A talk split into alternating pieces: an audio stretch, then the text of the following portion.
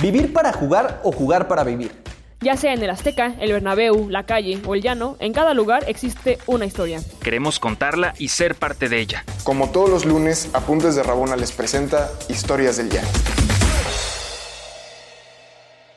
Hola, ¿qué tal amigos y amigas? ¿Cómo están? Un lunes más de Historias del Llano. Bienvenidos aquí a Apuntes de Rabona. Hoy tenemos, hoy tenemos casa llena aquí en el podcast. Yo soy Omar Sánchez y primero saludo a Pau López. ¿Cómo estás, Pau? Muy bien, muy bien. ¿Y tú? También, perfecto aquí. Hoy también nos acompaña, nos vamos a ir rápido con la presentación porque vemos bastantes. También nos acompaña otra vez Sam. ¿Cómo estás, Sam? Hola, hola a todos, a todas. Muy bien, muy feliz, con mucho calor, pero contenta de estar otra vez por acá. Después de su debut hace un par de episodios, Sam viene otra vez con todo y está aquí con nosotros. Y lo hacen un, en un episodio que, va a estar bueno, que también como pasó hace unas semanas hablamos de, del Tampico Madero, otro equipo que, ha sido medio castigado por las circunstancias para estar en primera, etcétera. Y bueno, tenemos dos invitados. Primero, Daniel Aguirre, te saludo. Hola, ¿qué tal? ¿Qué tal a todos y a todas y a quienes escuchan? Y gracias por la invitación. Daniel es un gran aficionado, al igual que, que Omar, a Irapuato, equipo del Bajío, que, que como les decía, ha tenido complicaciones, muchas cosas sobre la mesa, muchas cosas extra cancha para poder estar en primera división, incluso ya ahorita para estar como tal en el fútbol profesional. Entonces, aparte de Daniel, pues también les decía Omar Elisa Raraz, también va a estar aquí con nosotros platicando eso. Hola, Omar, ¿cómo estás? Hola, ¿qué tal? Pues aquí vamos a tratar de aportar poquito al podcast sobre la historia de lo que es la trinca, eh, de cómo nos ha ahora sí que marcado a todos por tantas tragedias administrativas que hemos tenido y pues vamos a divertirnos todos, vamos a pasar un buen rato. Digo, para quien nos escucha, la gente no los ve, pero si los vieran, o sea, están los dos con sus playeras, ¿no? Todas hermosas. De hecho, Daniel trae la conmemorativa de los 70 años, ¿no? Entonces, este, quizá con ese amor al equipo, pues nada, empiecen con su historia. Sí, claro, gracias. Este, eh, pues comentábamos, planteamos la, esta idea, ¿no? De la historia de qué se siente irle a un equipo que no existe. Y sobre todo esta idea empieza a surgir ahorita en la temporada de finales. Está próxima la final de la Champions, eh, está las finales de las ligas europeas, la Liga Mexicana, y, veíamos que empieza la carrilla, ¿no? Con el equipo que pierde. Pero luego estábamos comentando y decimos, bueno, pues al menos se les echa carrilla porque perdieron, porque están ahí, porque existen. Pero nosotros, incluso nuestros rivales que están a 60 kilómetros León, hasta ya hasta nos dicen, pues ya ni carrilla les podemos echar, o sea, pues ya no están. Y que fíjense que los, los, que son aficionados, aficionados realmente al fútbol, no, no, no como fanáticos nada más de ocasión y de porra, sino aficionado al equipo León, por ejemplo, incluso dicen, ¿no? Que extrañan al Irapuato y que ojalá regrese porque ser el clásico de ellos, o sea, la pasión aquí que se vive en el Bajío. Y pues, eh, ah, de ahí empieza a surgir esta idea, ¿no? De compartir con ustedes esta historia. Entonces, nos decían un poco que, que veían a, a, a, un niño como jugando, ¿no? A, ser el futbolista y que, imaginas esto, el estadio, metes un gol, penal, te quitas la playera. Y regularmente, pues casi todos crecimos metiendo el gol en la final de aquí, no sé, del clásico, si a América, Chivas, en el Mundial, lo que fuera. Pero nos decían que este niño, pues la historia era, era diferente, no estaba festejando como tal, o sea, un campeonato de esta magnitud, sino más bien un ascenso y que, y que eso a ustedes les, les fue tan bien como lo que ahorita decías de un equipo que no existe, algo muy representativo de todo lo, que pasó de Irapuato. Entonces, cuéntenos más de, esa anécdota.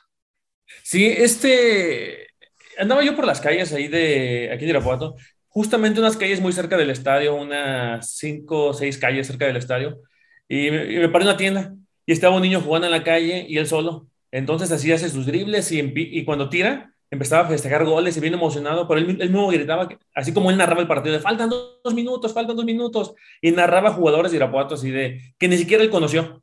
Y, estamos diciendo que él no conoció, pero de hace 20 años, ¿no? Y Cristian Morales la tiene, se la pasa a Ariel, se la pasa, y decía su nombre, y cuando mete el gol empieza a gritar y dice, gol, Irapuato, Irapuato, el Irapuato asciende a primera división, asciende. Entonces, él, su sueño era y la fantasía y lo que es así como la cultura aquí es de, pues, ojalá regresemos a primera. Entonces, fue algo bien chistoso, ¿no? Como este niño en su imaginación no fue meter el gol de que le daba el primer campeonato mundial a México. Este, fue el gol que mete al Irapuato en primera división, o sea, que le da el ascenso y, y parece que, no sé, o sea, si checamos el escudo de la ciudad, el lema es ad, ad augusta per augusta que la traducción al español es hacia, los, hacia lo más alto por lo más difícil. Entonces pareciera como que desde el, la, ciudad, desde nuestro escudo, es como que ya estamos marcados, ¿no? Así como, como dicen los Simpsons, o sea, nacidos para segundear. No, este y aparte está, o sea, está muy difícil. O sea, ¿cómo le digo? No es como que tú te vayas a parar ahí junto al niño, ¿no? En la calle, pero ¿cómo le explicas a un niño que aún metiendo un gol que te da el ascenso, pues no pasó, ¿no? Y que, y de verdad, ah, pues ya no hay equipo. O sea, como que, o sea, viendo eso, o sea, ¿qué le dices a un niño? De hecho, eso, eso me pasó a mí eh, ahora que fue la final esta contra el Cruz Azul. Claro. Este, yo tengo un sobrino que tiene ocho años y él nunca había ido a un estadio de fútbol, entonces hasta le compré su playera de Irapuato y todo para ver el juego de la final de ida. Y nos tocó para la suerte que donde nos sentamos, los dos goles que mete el equipo fueron en la portería que teníamos exactamente enfrente. Y él saliendo, tío, cómprame una bandera, tío, cómprame una bufanda. Y bien contento y todo. Y como íbamos con otro amigo, le empezamos a comentar así de, no, y podemos ir a otros estadios más grandes, que están más cerca para ver al Irapuato él estaba, él el niño más feliz sobre la tierra. Esa bandera la tesora como no, no tienes una idea. Claro. Y pues todo, cada semana me pregunta, oye tío, ¿cuándo vamos a volver a ver a la trinca? Y pues no, no, no le podido decir de, oye, pues ya no existe el equipo. No. Pero luego le digo, no, luego, luego chaparrito, luego te llevo, si no vamos a ver otro equipo. No, pero allá al estadio otra vez con mi bandera y todo. No, luego te llevo, no te preocupes. Pero así como dices, o sea, ¿cómo le explicas a un niño ese tipo de cosas? Y más el que nada, el que tiene, bueno, yo se lo dije en su momento, tienes la fortuna de que el primer partido que viste en tu vida fue una final en la que tu, equipo salió campeón y ganó el partido que tú viste. Wow. O sea, eso para alguien que le gusta el fútbol no es un detalle menor, pero luego le quitas el equipo a los 15 días, pues olvídate. Ya se dedica al taekwondo exclusivamente. ya, ya mejor. Perdón. Perdón, pero sí, bueno, digo, para ustedes sí es duro, pero ya, en fin, sigan, perdón. A ver, aquí vamos a hacer un, contraste antes de continuar con ustedes. Sam, tú, por ejemplo, le, le, vas a Pumas. ¿Tú cómo, cómo nació tu, tu afición en un, un, equipo histórico con una cantidad de títulos interesante en primera división, con muchísima afición a nivel nacional? ¿Tú, tú, tú cómo le empezaste a ir cuando eras niña o cómo pasó contigo, Sam?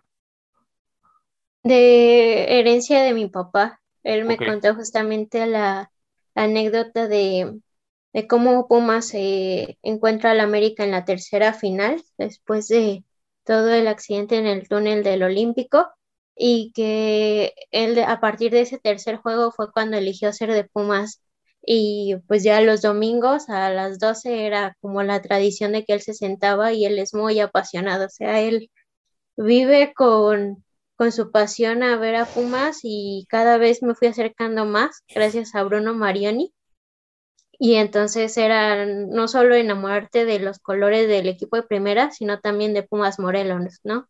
Eh, que era como esa base de, de otra parte de la cantera de Pumas y pues de hecho justamente a través de, del campeonato y todo fue que me hice aficionada de Pumas, pero o sea, de la institución, ¿no? Incluyendo a Pumas Morelos y, por ejemplo, ahí también eh, seguía, por ejemplo, al Irapuato, ¿no? Por este Eduardo Barrón, que jugó por ahí por el 2012, era canterano de, de Pumas y de repente cuando también desaparece Pumas Morelos, mandan a muchos jugadores al, a otros equipos de, de lo que era antes la primera A y él llega ahí al Irapuato y era igual lo mismo seguirlo y, de repente pues también se desapareció una gran cantidad y una gran generación de futbolistas eh, por esos años. A él también le perdí así el rastro. Pues ahí está una historia como más, más normalita, ¿no? Por así decirlo. Le vas un equipo y de ahí para el Real, incluso con ascensos y descensos, pero esto de desapariciones, tanto como pasa en México, pues no está normal. Ustedes, Daniel y Omar, más allá de, vivir en la ciudad, me imagino, desde niños, pero ¿cómo fue el acercamiento, su primer acercamiento al equipo? Bueno, en mi caso fue por mi abuelo materno, porque mi papá no, o sea, sí le gusta el fútbol, pero él llegó un momento que en los este, 80, yo tenía a lo mejor como 5 años, a finales de los 80, tuvo una decepción con el equipo, que hasta de hecho hubo actos violentos aquí en, la ciudad. Eh, pierden contra Zacatepec este, y como que la gente como que empezó ese, descontento, porque él sí le tocó todavía una, una época de que de un Irapuato en primera división, incluso de un Irapuato con, él de niño así como la figura del Irapuato era Jaime Belmonte, y era una Irapuato que estaba en primera división y que llegó a una final de Copa, perdió con Toluca. Eh, este, pero entonces mi abuelo que me empieza a llevar y era lo que este, era la segunda división antes de que cambie a primera era partidos contra Real Sociedad de Zacatecas. Esos partidos de... El estadio de Irapuato es como para 30 mil personas, pero había 200, 300. La gente se podía meter con su bici porque pues no, no había... Pero entonces ahí empiezo a ir ¿no? al estadio y me empieza a gustar. Eh, y ya cuando soy como en la secundaria, empieza como a, a levantar esto porque viene Cristian Morales, que fue un jugador muy querido aquí en la ciudad. No era muy técnico, pero fue el ídolo máximo. Creo que por lo que representa la ciudad, no el esfuerzo, o sea, por el esfuerzo que le ponía a la gente se identificaba, aunque él no era el, no era el jugador técnico, era así, pero como el símbolo de voy por todas a pelearlas. Este, entonces me toca vivir este doble campeonato, este ascenso, y también me identifico con este niño, ¿no? Porque yo sí grité esos goles de, de, este, de este ascenso en este nuevo milenio. Pero realmente, regresando a la cuestión, fue por mi abuelo, ¿no? Que empiezo a ir a estos partidos de Irapuato donde yo volteaba y había pocas personas, unos con su... Incluso un señor vendía tacos de barbacoa dentro del estadio con su triciclo, o sea, había tan poca gente que se metían allá a vender con triciclos y bicicletas y son mis primeros partidos de, de este, de este Irapuato. ¿Tú cómo lo viviste, Omar?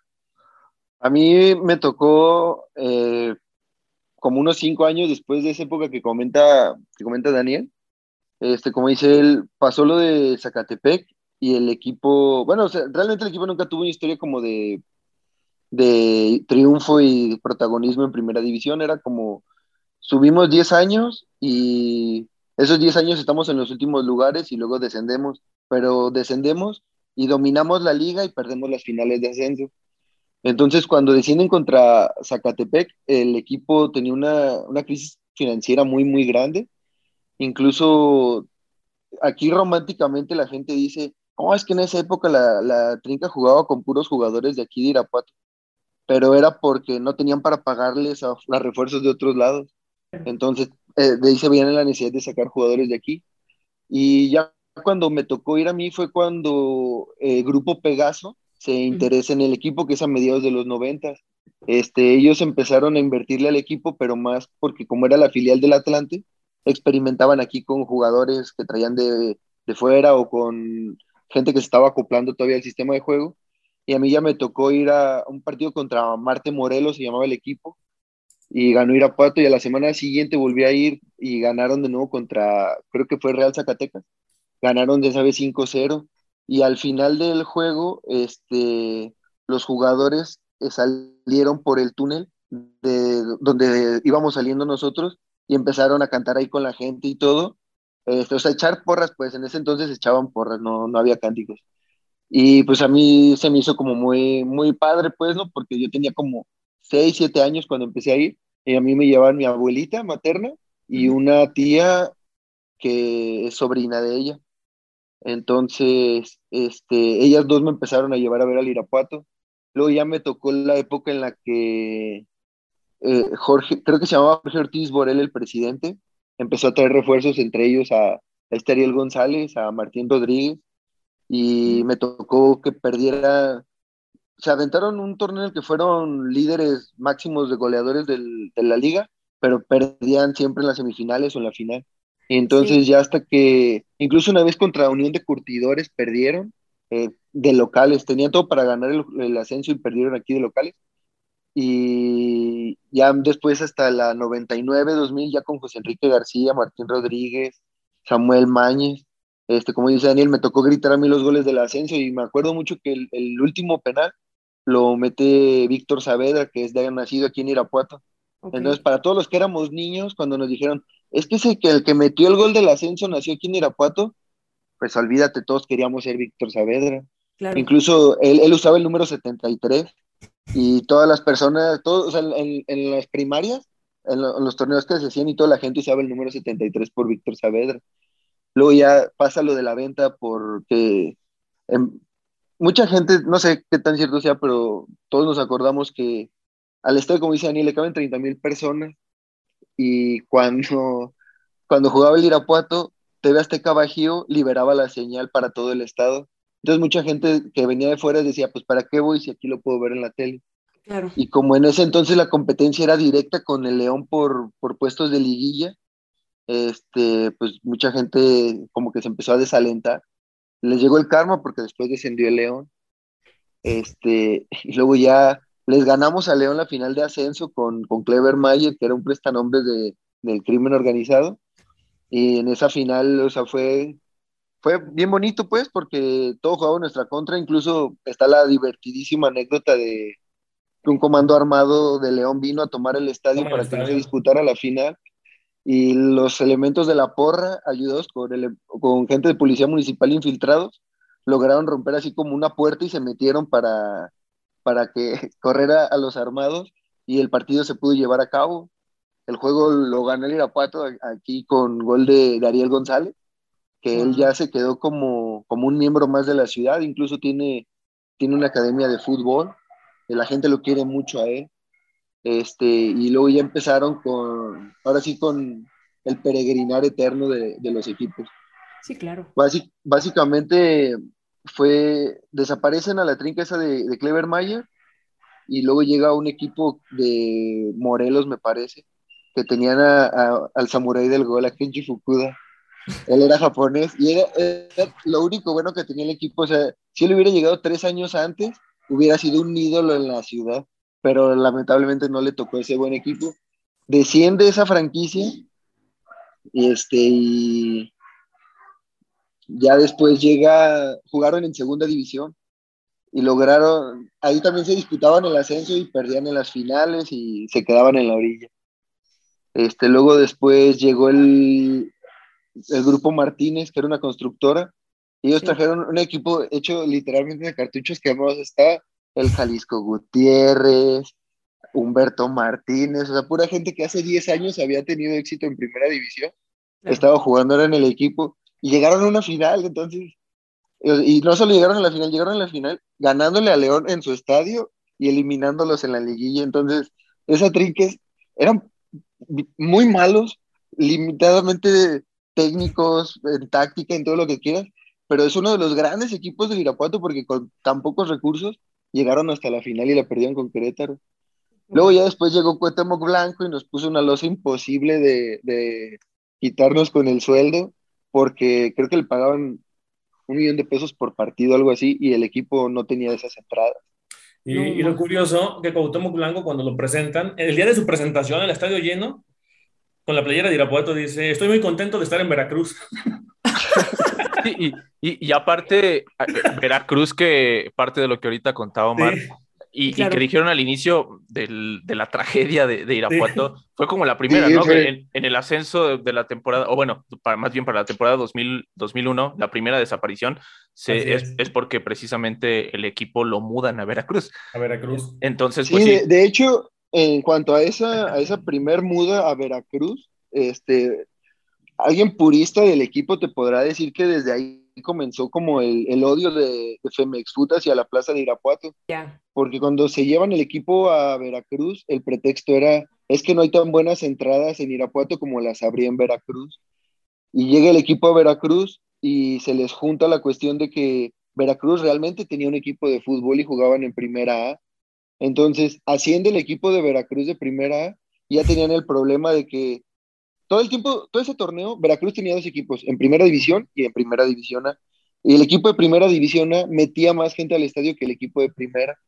Pues Entonces, terminaron llevándose ese equipo a, Jaguares de Chiapas. y Jaguares de Chiapas, pues hizo la historia que hizo y luego se lo llevaron a Querétaro. Y ahorita la franquicia que está en Querétaro es la franquicia original de Irapuato. Y es un, eso no es un dato menor, pero muy poca gente lo ignora. Pero todos, te digo, alguien purista te puede decir, ahí comenzó el odio porque te llevaste el equipo, la franquicia, a un lugar en el que no iba a tener ni la cuarta parte de la exposición que tenía aquí. Acá nos pusieron los partidos los domingos a las 3 de la tarde, con, te digo, TV Azteca liberando la señal, y aún así el estadio le metías 5 mil, 10 mil personas, que ahorita para las entradas que hay hoy en día en primera división, es como el promedio de, de la primera liga. Así es. Qué fuerte. Digo, yo sé que yo no soy purista y realmente sé muy poco de Irapuato, ¿no? Eh, pero justo ahorita que estás empezando como a decir, eh, ahí empezó como el odio de la federación. o sea, justo, justo yo tenía la duda porque cuando hablamos en episodios pasados eh, respecto al Tampico Madero y esto, me metí a ver como qué personas estaban, o sea, en el último Irapuato, por ejemplo, o sea, y, o sea la última directiva del 2020 y 2021, que al final fue Grupo Tecamachal, o sea, tampoco sé si hay algo personal con ellos, porque eh, estuvieron en Alebrijes, ¿no? Este, fue lo de Tampico Madero, eh, se pelean con Orleji, no sé si eso dictó algo o, lo sentenció, eh, se van a Irapuato, ¿no? demás llegan, meten el gol para ascender a, digamos, la liga de expansión, no se los dan, reclaman, el, el, reclamo es tan fuerte que incluso Fernando San Román envía una carta, ¿no? al presidente diciendo que básicamente eh, por favor acabe con la corrupción de la federación. Y al final, o sea, ya la familia San Román ni siquiera está en Irapuato y, y, según yo ya tampoco tiene nada en México y se fueron a Costa Rica. Sí, está, eh, San Román Junior está de técnico allá, que hay que reconocer, quiero reconocer en ese espacio que llega él como presidente. Y cuando él decide bajarse de presidente a DT, creo que mucha gente aquí en Irapuato dijo, híjole, pero si él no, ha sido director técnico y dejó la... Y de hecho se, le decían Javi Noble, porque dice, yo no soy presidente, ya voy a ser director técnico y queda campeón. O sea, fue sorprendente. Creo que, él sí lo comentó, creo que había sido el primer técnico, de, la primera vez en la historia así de que el presidente se bajaba a hacer DT y que quedaba campeón. Y pues ahorita en Costa Rica pues está, está yendo bien. Wow, esa no me la sabía, qué padre. Y, de hecho, esa fue la directiva que tomó las cosas más en serio últimamente porque el, el, Club Deportivo AC como la asociación civil que maneja los derechos de, la trinca, como quien dice, del equipo, que tiene un convenio con el estadio de, bueno, con el municipio de Irapuato, en el que el, estadio lo puede manejar la AC si solamente si tiene equipo de fútbol. Entonces, por eso tanto tiempo tuvimos franquicias irrelevantes, porque era la necesidad del, de la AC de quedarse con los derechos del estadio y del equipo. Ya. Entonces, ahorita que ya no, que ya, no, ya vamos para dos años sin equipo, pues sí estaría interesante ver qué, qué fin va a tener esa situación. Si se le regresa el estadio al municipio y el municipio trae un equipo aparte, o, o, a ver qué pasa. Pero sí, está muy, muy marcada la corrupción en ese caso. Wow. Y esto... Sí, adelante, Sandra, adelante. perdón.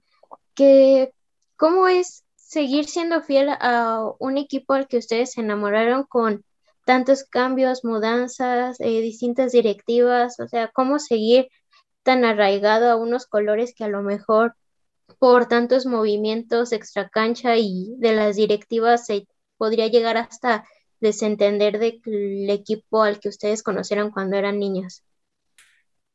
Es una pregunta que creo que nos hacemos cada, cada año, cada semestre porque siempre decimos, incluso aquí, ¿no? La gente, ya no voy a ir al estadio porque ya sé que lo van a vender, pero empieza el juego, que es lo que, es cuando entiendes, ¿no? Que esto es más que 22 personas pateando una pelota.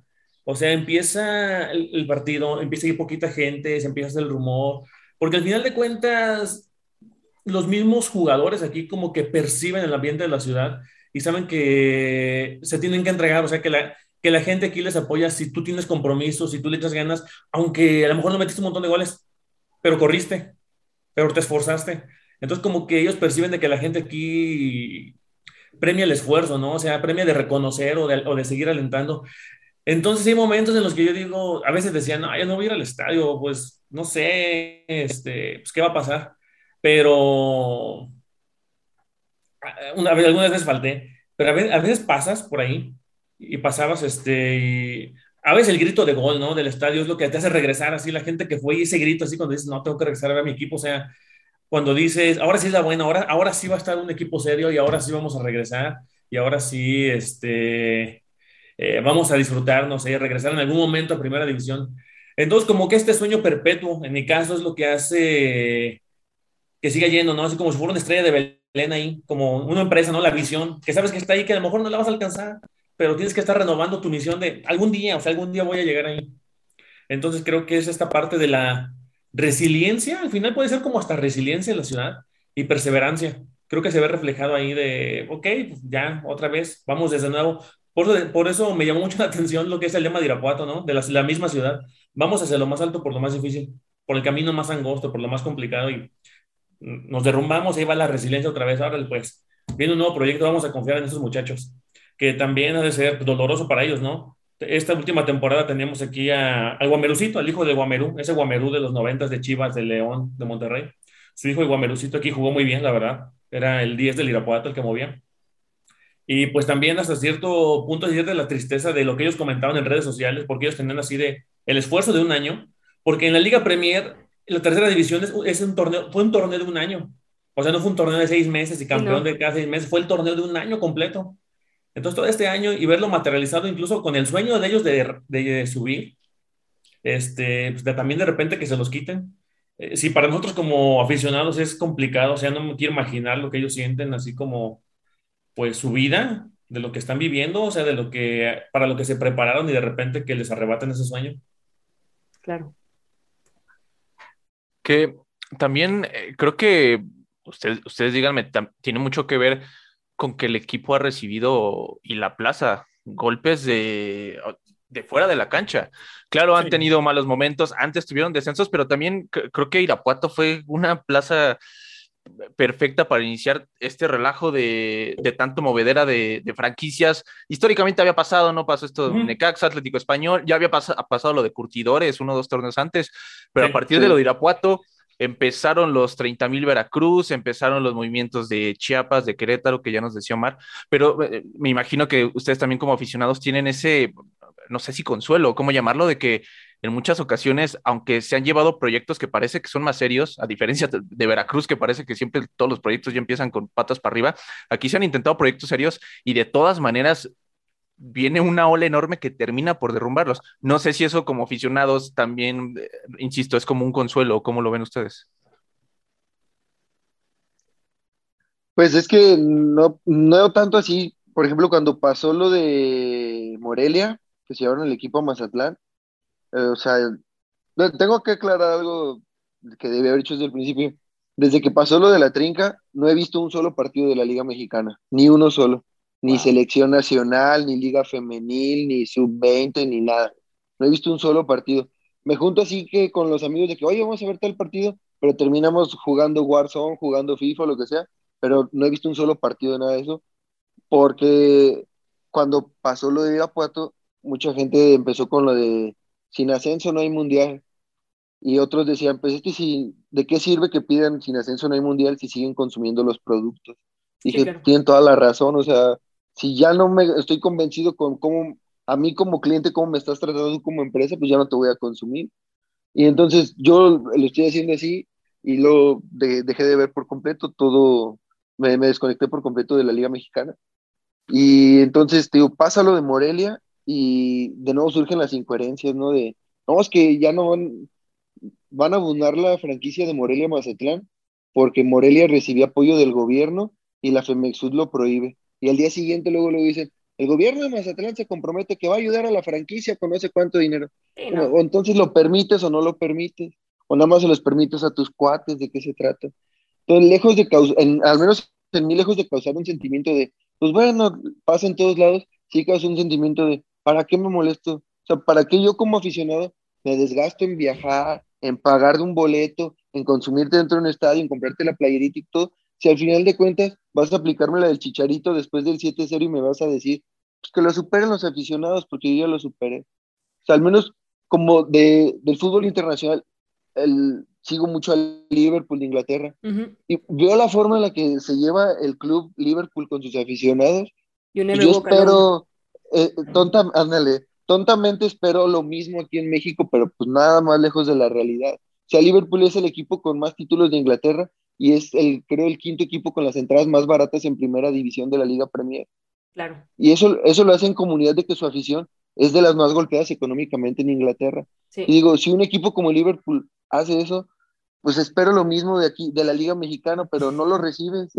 o sea, pagas un boleto carísimo para ir a ver un fútbol de más mala calidad que en el llano, entonces, al menos en mí sí causó una completa aversión hacia, hacia el sistema de fútbol y a la Liga Mexicana en general en ese sentido, yo sí les quiero preguntar, o, o sea, justo más, más, más allá del eh, alivio, digamos, emocional o no, o justo que en tu caso no, o sea, bueno, en el, caso de Daniel, pues, o sea, está como el este de escuchar el gol y pues volver, tú ya no ves ningún partido de la federación, pero para Irapuato como tal, ¿qué queda hoy? O sea, ¿qué es hoy el fútbol en Irapuato? O sea, eh, me queda claro que ya no están como en ningún circuito de la federación, ¿no? O sea, como en el sector amateur, digamos, federado, creo que no están, ¿no? Eh, eh, entonces, hoy, ¿qué hay ahí? O sea, hay ligas llaneras, hay ligas regionales, ¿no? Este, me, me comentabas que también haya femenil, ¿no? Este, ¿Eso qué, o sea, qué es para que la gente sepa? Porque justo, pues sí, o sea, no, no tengo la más remota idea, pero justo el fútbol de alguna forma sigue, independientemente de la federación, afortunadamente, ¿no? Pero ¿qué es hoy eso allá en Irapuato? Sí, aquí hay liga de fútbol, ¿no? Se llama la LIF, es muy conocida aquí en la ciudad. y este es un sistema de categorías, sí, muy bien organizado. Este es una liga que ya, ya pasa de 70 años, 80, esta liga amateur ininterrumpida. Ah, este, y algo que llama mucho la atención aquí es un torneo que se llama el Torneo de los Soles. Es un torneo que se juega en el Bajío, sí, distintas ciudades.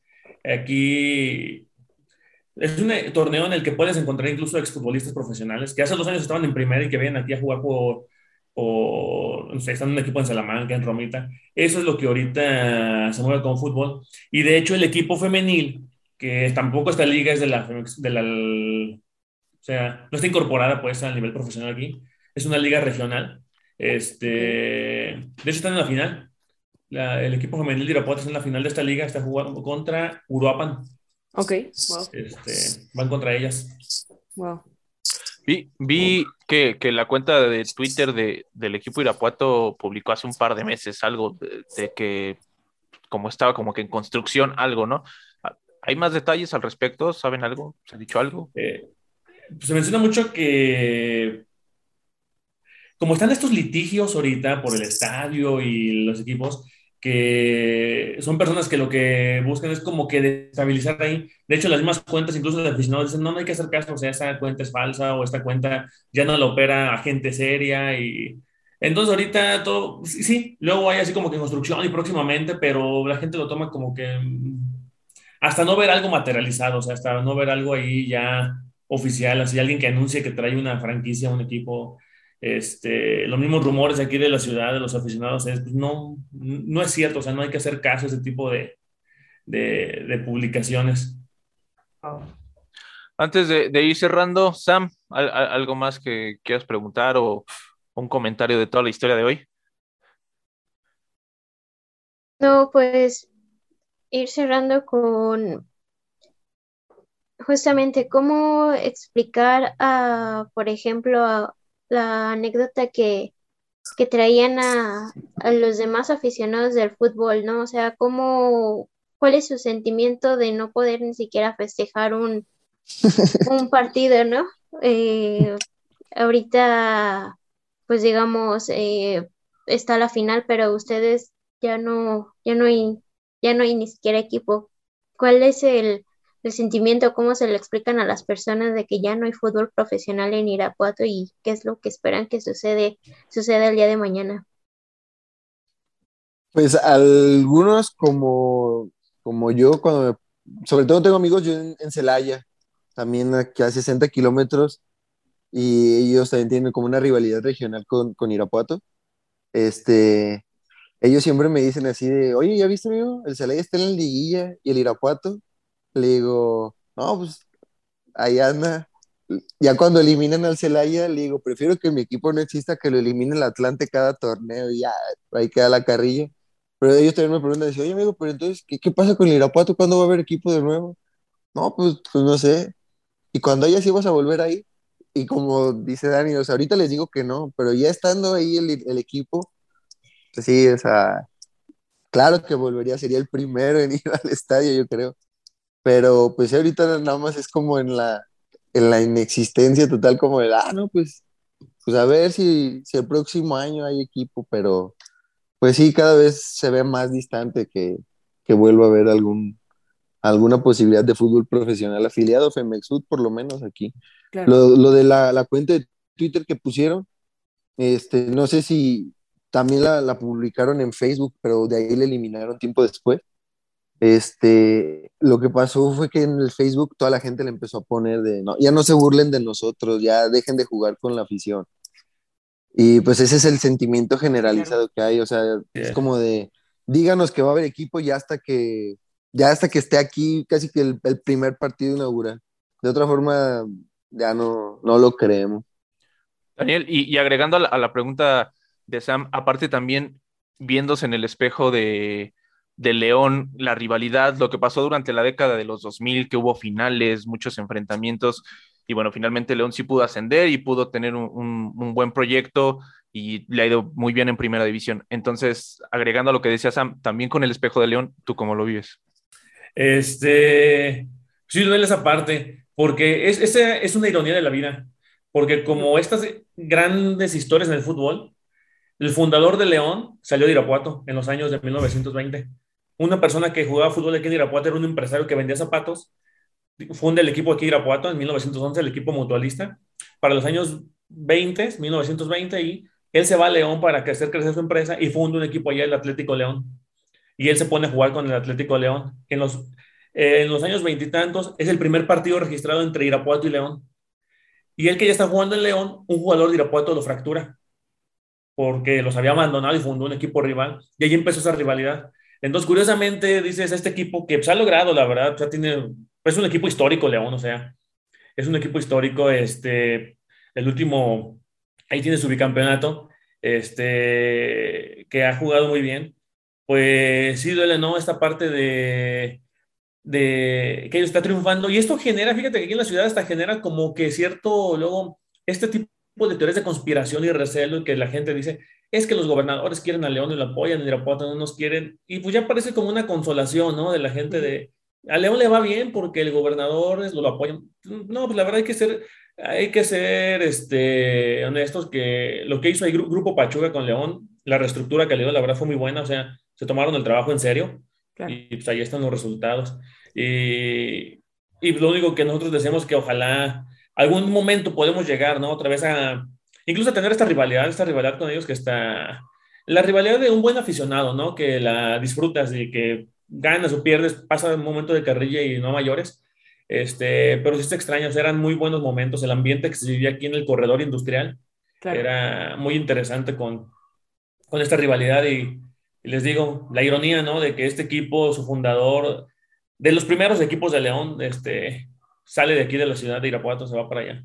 Wow. Incluso esa parte de la, la, rivalidad con León, como dice Daniel, este, tenemos la fortuna de tener varios amigos de León que le van a León e incluso hemos ido al estadio de León con ellos, ellos han venido al estadio aquí de Irapuato con nosotros. Ellos, o sea, el aficionado de veras de León es el que te dice, es que sí se extraña los partidos con Irapuato, sí se extraña el ambiente que había con Irapuato. Este, pero como todo, ¿no? O sea, así como hay aficionados que, que sí le van a León y que van cada 15 días al estadio, este, aquí en Irapuato tenemos pues el cáncer de, aficionados que se meten a publicaciones de León y los de León vienen y comentan en publicaciones de aquí. Pero afortunadamente tenemos una rivalidad tan sana con León que los domingos puedes ver gente en el centro de Irapuato con la playera de León caminando y andan como si nada y de la misma forma tú te llevas tu playera de Irapuato ahí a León y la gente se te queda viendo así como de, ah, mira una playera la trinca y todo, y hasta algunos te, echan carrilla, pero de ahí no pasa, o sea, no, no es como en otros lados de que Monterrey que ellos sí, golpes, agresiones, se queman las casas, o sea, aquí es una rivalidad muy sana, tanto con, con Irapuato como con Celaya, y yo creo que es por lo mismo, ¿ves? De que como estamos tan cerca y estamos acostumbrados a convivir, sabemos que nos conviene, pues, a los tres nos Hubo una época en la que los tres ciudades tenían equipo de primera división. Cualquier aficionado al fútbol te va a decir que extraña esas épocas. No, claro, digo, quizá, y no, no, es tanto pregunta, va a ser creo que un, un, un, comentario final, porque al final hay, mucho desconocimiento y creo que a raíz de este episodio de platicar con ustedes, que aparte, este, tipazos los dos y yo creo que nos dieron una cantidad de datos impresionantes, ¿no? Que mucha gente creo que no sabe. Ahora que estaba platicando y, y así, o sea, al final el aporte que tiene Guanajuato como estado al fútbol, eh, quizá creo que pasa desapercibido. Y, o sea, al menos yo, te voy a dar dos ejemplos de la femenil, ¿no? Eh, mi, o sea, el auxiliar que tuve en Pumas cuando debuté, Jonathan Lascano, él jugó en Irapuato.